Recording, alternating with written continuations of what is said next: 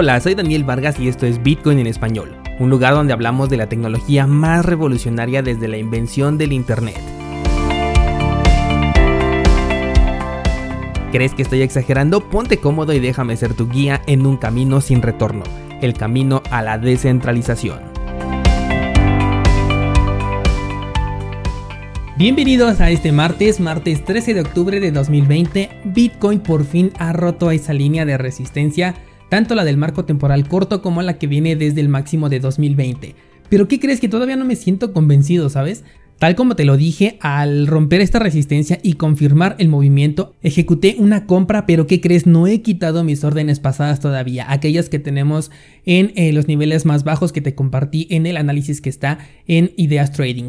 Esto no es ninguna recomendación, por supuesto, recuerda que asimismo yo tenía órdenes por ahí de los 6 mil dólares y bueno, pues nunca volvió a ese precio o hasta el momento no ha llegado. Así que esto me puede volver a ocurrir. Mientras estoy grabando el episodio, en un marco temporal de 4 horas estoy viendo un poco de indecisión justo en este momento que estoy yo aquí grabando y que por eso tengo todavía esas órdenes abiertas. Y es que con Bitcoin no se sabe. Ayer varios descentralizados me estuvieron escribiendo con diferentes análisis que, que ustedes han hecho y como les he dicho, todos ellos son válidos porque lo único que podemos hacer es especular con el mercado y desde el punto de vista de cada persona su análisis puede y es correcto.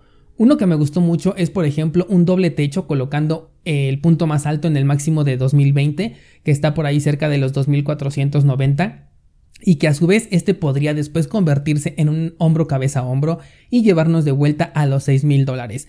Aún con este escenario, el precio todavía se encontraría por encima de la línea histórica de resistencia que ya rompimos hace un par de meses, así que no lo veo nada descabellado. ¿Tiene sentido? Sí, sí lo tiene. ¿Es posible que suceda? También es posible.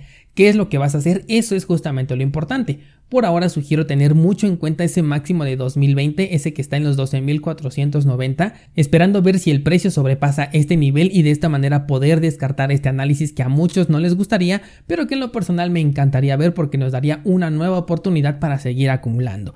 Mañana voy a subir este análisis en Ideas Trading por si te confundí un poco con la explicación, para que ya puedas verlo directamente en el gráfico ya de una manera más visual y puedas generar tu plan. Como te decía ayer, a mí me interesa mucho más el Bitcoin cuando hay probabilidad de que caiga o mejor aún si se desploma que cuando está subiendo, así que antes de considerar un movimiento hacia los máximos de 2019 y 2017, quiero tener en mente cuál sería el escenario más catastrófico que podríamos ver en Bitcoin. Me interesa mucho saber este dato.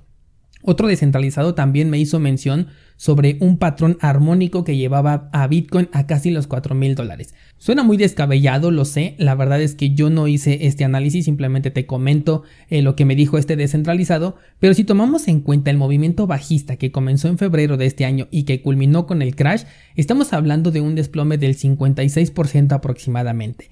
Y si esto se repitiera, tomando como máximo eh, los 12.490, que es donde se formaba el doble techo del análisis que te acabo de mencionar, el 56% de caída podría llevar el precio a los 5.400. Así que como verás, los análisis van coincidiendo poco a poco y solamente hace falta una persona para que cualquiera de estos análisis se cumpla o una sola persona para que el análisis sea invalidado.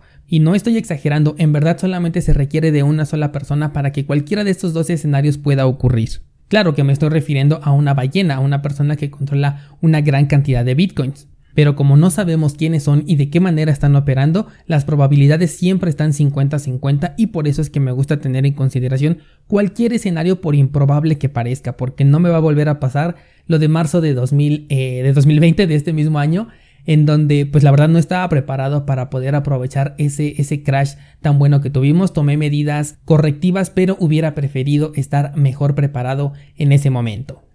Ahora, sin salirnos del tema de Bitcoin, vamos a enlazarnos con la primera nota de este día, en la que un personaje que podría ser Satoshi Nakamoto ha movido más de mil Bitcoins de una cartera.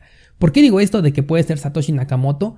Porque ayer se registró un movimiento de monedas que fueron minadas desde 2010, tan solo un año después de que Bitcoin estuviera en circulación. Y además en la época en la que Satoshi Nakamoto, creador de Bitcoin, todavía estaba activo en los foros de discusión.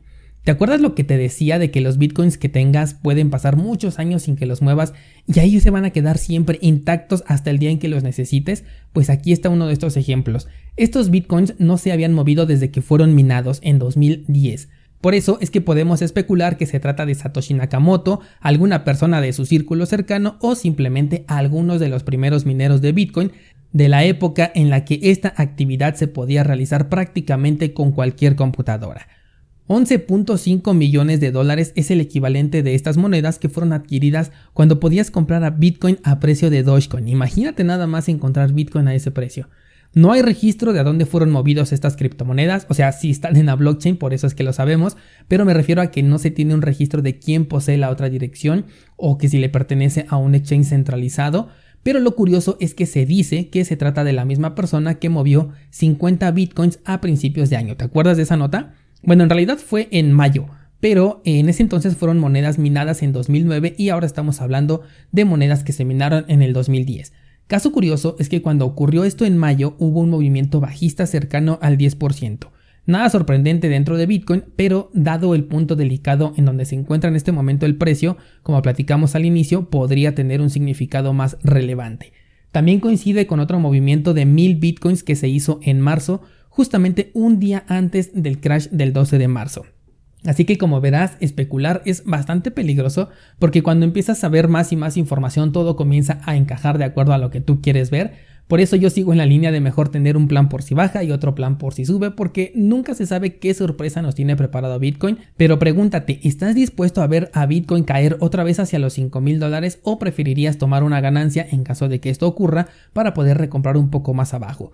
Chécate el análisis de ideas trading que voy a subir más tarde para que tengas un mejor panorama ya con lo que te voy a poner ahí y la descripción que te voy a agregar por si este escenario eh, te interesa para estar prevenido. Hay que ver cómo reacciona el precio, sobre todo hay que tener mucho en cuenta el máximo 2020 que está en 12.400 porque ese va a ser un punto clave para saber cuál va a ser nuestro siguiente análisis. Si va a ser un análisis alcista que nos va a llevar más o menos a los 15 mil dólares yo le calculo o si va a ser un análisis bajista que es el que voy a poner al rato en Ideas Trading.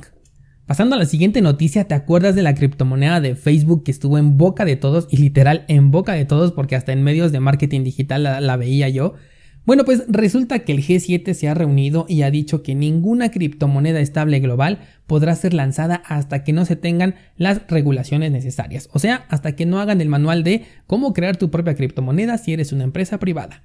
Algo que no sorprende para nada, en lo personal creo que Libra sabía perfectamente esto, yo ya he compartido que no creo que Libra exista o al menos ya no como una criptomoneda, sino simplemente como un medio de pago interno dentro de la plataforma de Facebook, pero aún así Libra fue como el despertar para los gobiernos y bancos porque fue a partir de su lanzamiento o de su de su promoción que se comenzó a escuchar más noticias sobre monedas nacionales, aunque China ya estaba trabajando en la suya desde antes, pero también se empezó a hablar más de ella a raíz de Libra.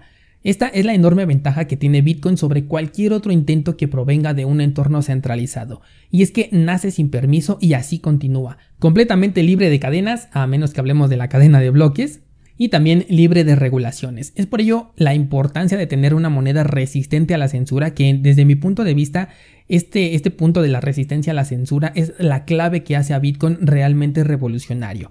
El problema es que el gobierno no se va a quedar de manos cruzadas ante este poder que está perdiendo día con día. Y el señor Andreas Antonopoulos de hecho se está anticipando a este eh, escenario diciendo que si Bitcoin no incrementa su nivel de privacidad o mejor dicho no lo implementa, estaríamos jugando en un terreno muy peligroso. Y es que hoy en día ya somos conscientes de que Bitcoin es completamente transparente, por lo que es muy sencillo saber quién tiene Bitcoin y además hasta qué cantidad tienen.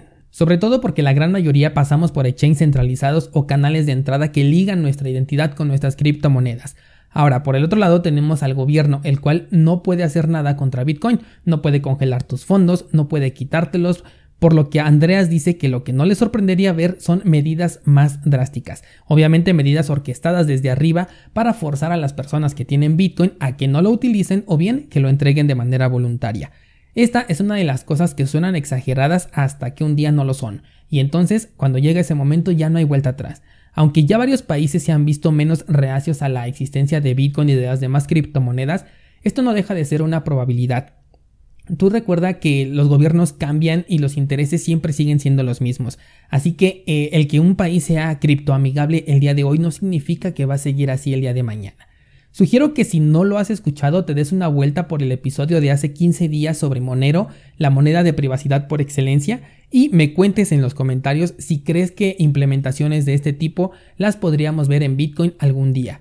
El gran problema, como te comentaba justo en ese episodio, es que estaríamos perdiendo algo muy importante dentro de Bitcoin que es la transparencia no sabríamos en dónde están los bitcoins, que es justamente el tema de la privacidad que queremos ganar, pero tampoco seríamos conscientes de cuántas criptomonedas están circulando. Yo supongo que de manera técnica sí se puede respetar el límite de emisión de Bitcoin, aún con esta implementación de privacidad, pero ¿de qué manera lo podríamos auditar? Eso es lo que yo me pregunto. Esto puede ser un problema porque hoy sabemos que tenemos un activo limitado a 21 millones, pero en un ambiente donde no podemos verificar eso podría dar pie a muchas dudas o a que existan muchos derivados que de por sí ya existen pero están completamente mapeados, ahora nos podrían ofrecer derivados eh, disfrazados de verdaderos bitcoins. Los derivados que hasta el momento tenemos tienen relación con el precio pero no son exactamente bitcoin, pero en un entorno en el que no podemos verificar esto podría llegar a ser un poco eh, difícil. Estoy seguro de que existen varias formas de resolver este problema, pero el detalle lo veo en si la comunidad lo va a aceptar como medida preventiva. Es ahí donde veo la dificultad. Yo creo que la comunidad lo va a aceptar una vez que vea las acciones del gobierno y que realmente se necesita, pero en un entorno en el que todavía no, eh, no es necesario, yo creo que les va a costar un poco de trabajo aceptarlo, o al menos eso es lo que yo pienso. Se me viene a la mente, por ejemplo, que cuando hagas una transferencia con Bitcoin no se pueda ver tanto la dirección de envío ni el monto como sucede justamente en Monero, pero que las direcciones sí se puedan verificar dentro de la cadena de bloques, sin historial de transacciones, pero sí podamos ver los montos asignados a cada una de esas direcciones. Es algo que se me ocurre en este instante que, que te estoy hablando, pero seguramente esto ya fue considerado por los desarrolladores e incluso probablemente hasta descartado. ¿Qué opinas descentralizado? ¿Crees que Bitcoin necesita ser anónimo para poder enfrentar los problemas del futuro? ¿O crees que los gobiernos y bancos van a preferir sacar ganancia del uso de las criptomonedas que finalmente no van a poder controlar a través de la facilidad y control de los servicios centralizados? Escríbemelo en los comentarios y mañana seguimos platicando.